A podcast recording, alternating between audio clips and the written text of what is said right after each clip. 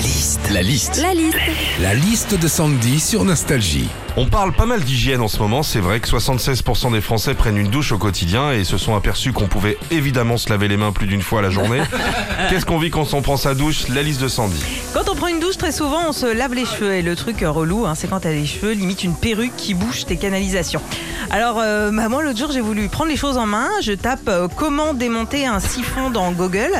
Bah, je, vous le dis, hein, je le ferai plus. hein, parce que, ok, t'as des tutos, mais t'as pas que du tuto plomberie. hein.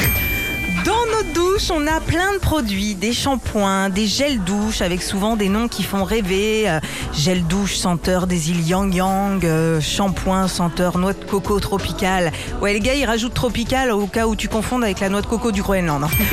Quand on prend sa douche, c'est censé être un moment de plaisir, de détente, de bien-être, mais il y a un truc qui peut tout gâcher, c'est quand tu oublies ta serviette. Tu sors, t'as froid, tu traverses la baraque trempée, tu fous de l'eau partout, tu glisses, tu passes la serpillière avec la fesse à l'air, comme quoi on est vraiment peu de choses. hein.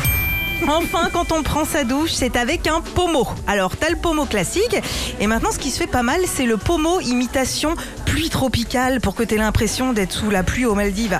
Ce qui est complètement ridicule, hein, puisque quand tu sors de la douche, que tu sois à Tours, Dijon ou Mâcon, tu reviens vite à la réalité. hein. Nostalgie. Retrouvez Philippe et Sandy, 6h, 9h sur Nostalgie.